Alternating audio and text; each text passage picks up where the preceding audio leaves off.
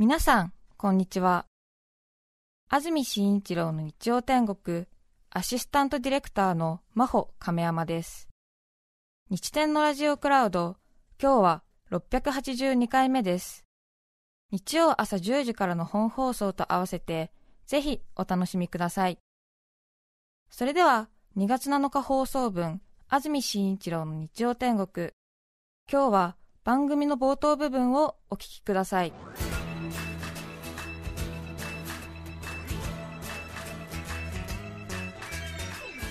安住紳一郎の日曜天国。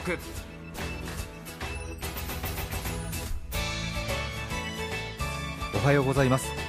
2月7日日曜日朝10時になりました。安住紳一郎です。おはようございます。中澤由美子です。皆さんはどんな日曜日の朝をお迎えでしょうか。今日は気温が上がるようです。4月並みの暖かさということです最高気温東京千葉で16度横浜熊谷水戸宇都宮前橋で17度の予想です。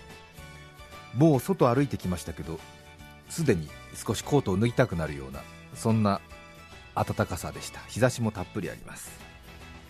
海外からお便りいただいています。ありがとうございます。ありがとうございます。風のせいさんですね。ありがとうございます私はオーストラリアのケアンズというところに20年以上暮らしています。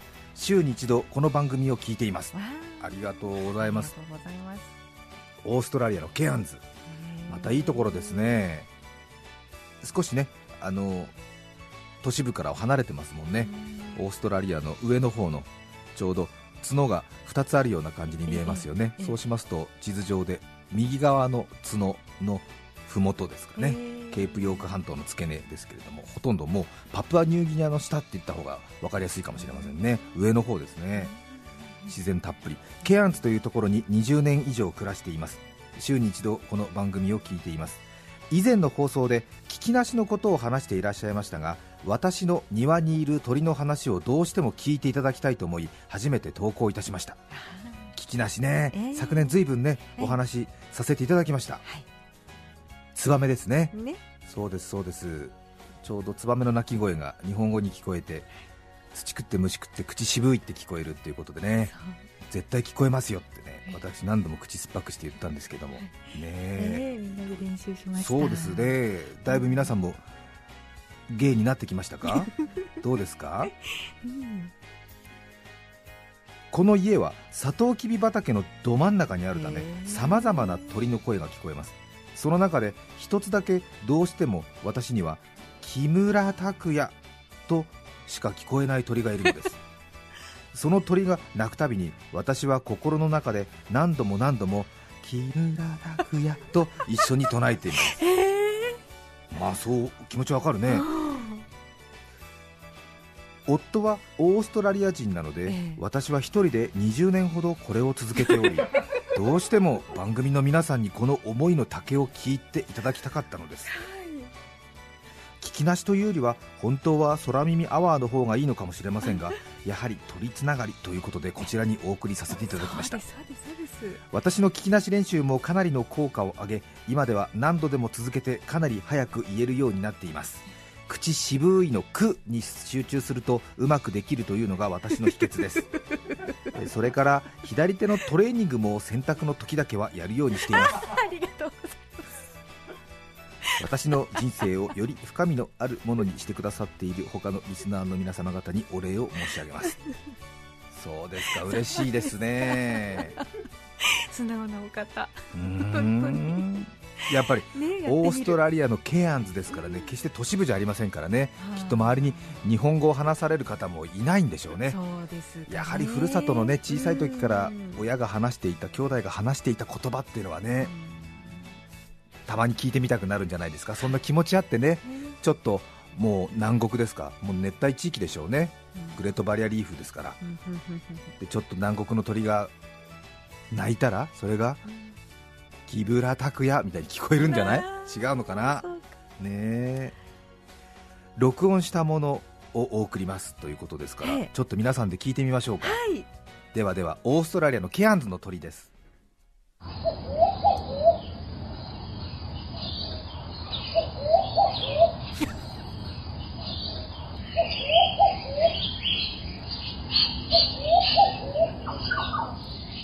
あらです？あやっぱりもう熱帯って感じでしたね周りのね。ーそうですね。鳥の密な感じが。日本ではちょっとない、ないですね、はい。でもなんか山鳩みたいなね。え少しちょっとほほほほっていう感じですけど、どうですか？聞こえました？六文字ではありましたよ六ね文字でありますか、うん。ちょっともう一度お願いできますか、えええ武田鉄矢とも聞こえますね。木村拓哉。武田鉄矢？うーん。ちょっと跳ねる感じの。そうですね。木村拓哉っていうね。ですね、うん。ますます武田鉄矢に聞こえませんか？ね。そそれもハマりますね、そうね。六文字武田ね鉄矢。だったら小室哲哉でもいいんじゃないかしら。とかね。いろいろ。うんなんだろう。でもなんか六文字な感じがしますうんねしますね。腰地吹雪っていうのもありますね。とてもいい。いいですね。うん。うん。霞ヶ浦っていうのもありますね。ちょっと霞ヶ浦が近いんじゃないかな。ちょっともう一度お願いできますか？うん。霞ヶ浦？うん。武田鉄矢霞ヶ浦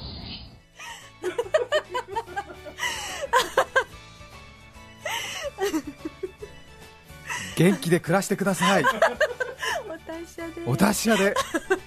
いや嬉しいですね。こうやってねね海外から。わあ楽しい。ああそうね。確かに。20年ですからね。20年温めて。思いを巡らせてみましょうよ皆さん。20年。誰に告げることなく。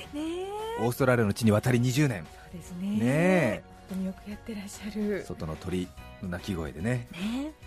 周りに伝えても誰も伝わらないからね、うん。自分の中でずっとね木村拓哉今朝も泣いてる。木村拓哉やってるんでしょう。ね。え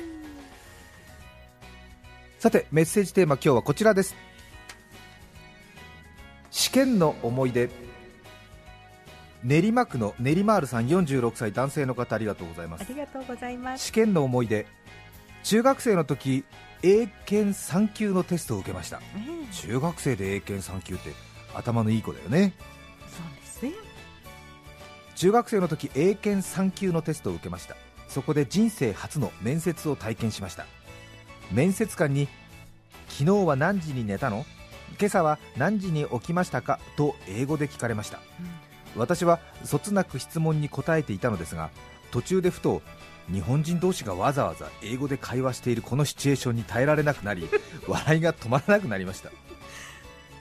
面接官に何がおかしいのかと聞かれても私の語彙力では説明できません。あ迷った挙句 Sorry, I am 思春期と答えました。面接官は笑顔で深くうなずき私は英検3級に合格しました。そうーね。ね確かに。うん。なんか日本人同士がこの狭い部屋に入って え英語で質疑応答しているのが笑っちゃいますなんてのは英語で説明できませんもんね。そうですよね。青梅市の歩くよ歩くどこまでもさん51歳女性の方ありがとうございます。ありがとうございます。試験の思い出。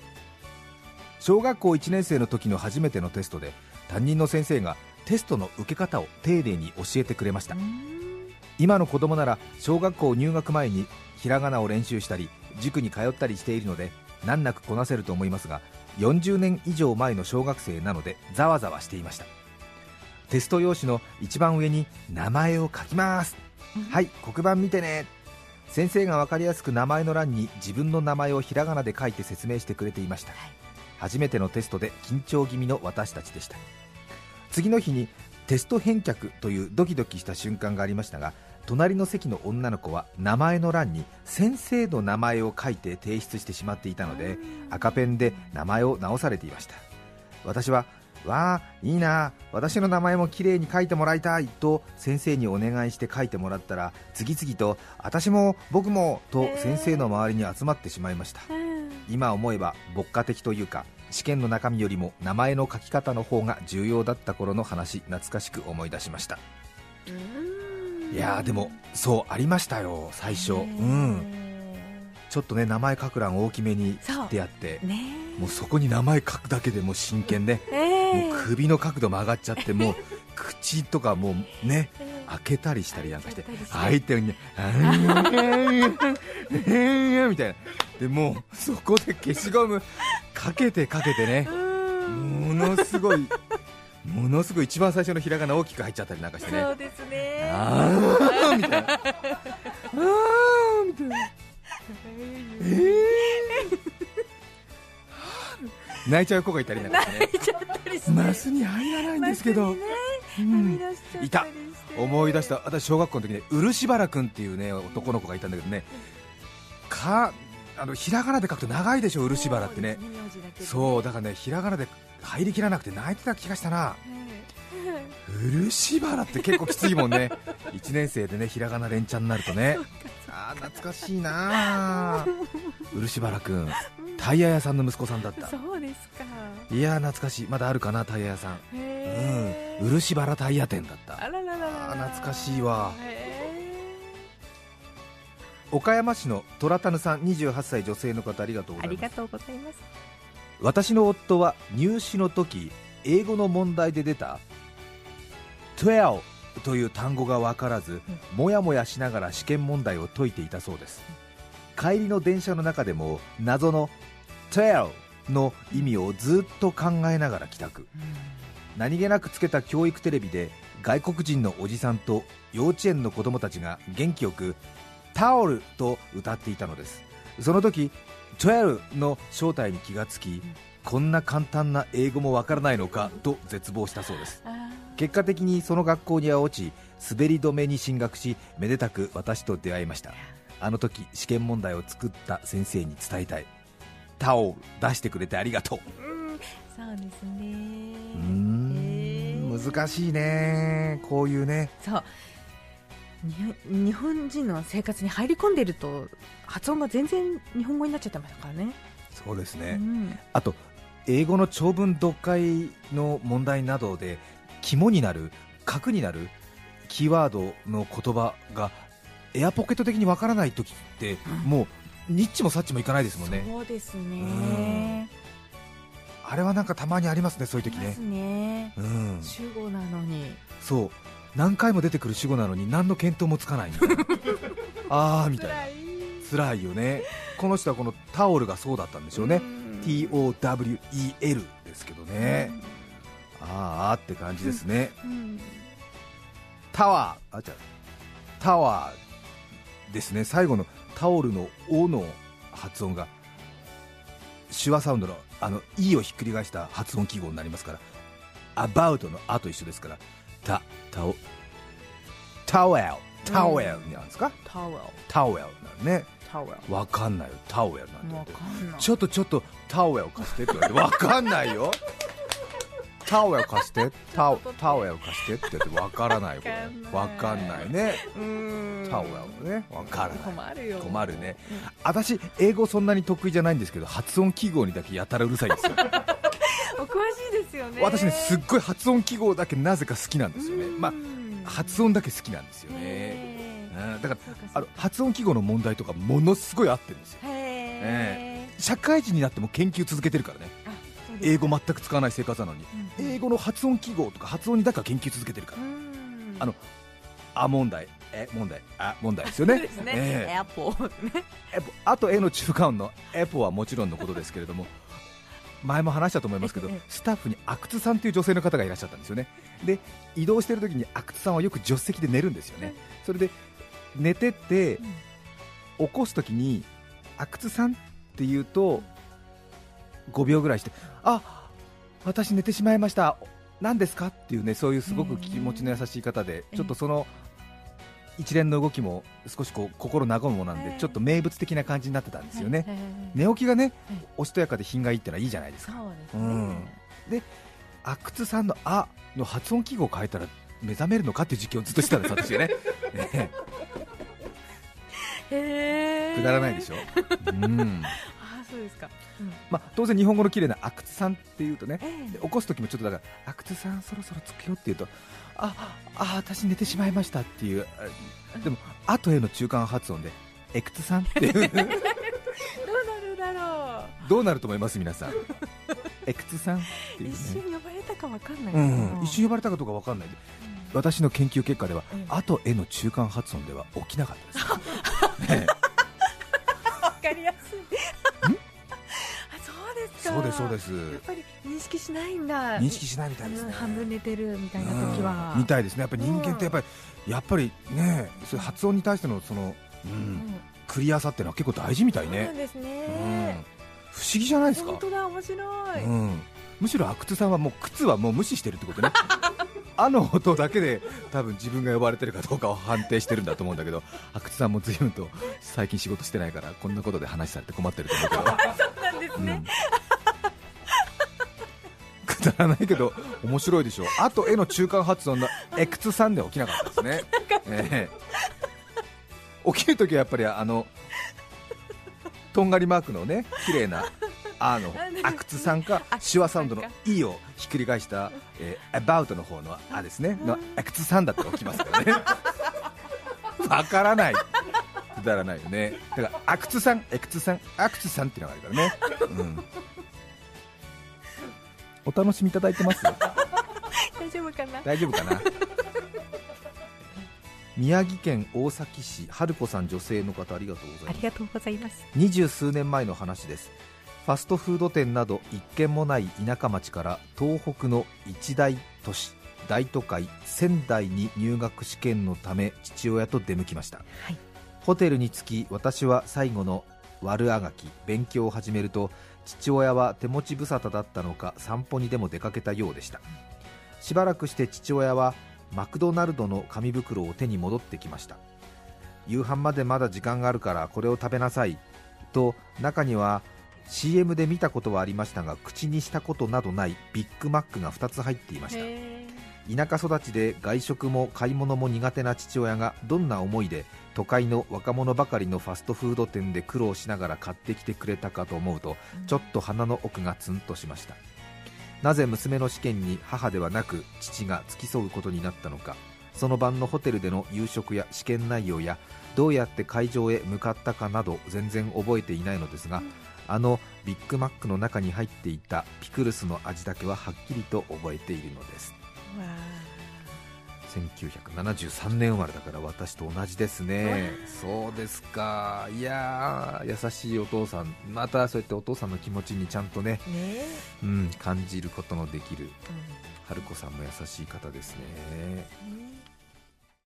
2月7日放送分安住紳一郎の日曜天国。それでは今日はこの辺で失礼します。疲れたあなたにベホマラー。気分を変えたきゃマホトラー渋滞避けたきゃルーラかリレミト。ああ人生なんてパルプンテ。日曜午前に聞く呪文。安住紳一郎の日曜天国。905954さて来週2月14日の安住紳一郎の日曜天国メッセージテーマは「私の得意なこと」ゲストは伊藤麻子さんです。それでは来週も日曜朝10時 TBS ラジオでお会いしましょう。さようなら。安住紳一郎の TBS ラジオクラウド。これはあくまで試供品。皆まで語れぬラジオクラウド。ぜひ本放送を聞きなされ。954905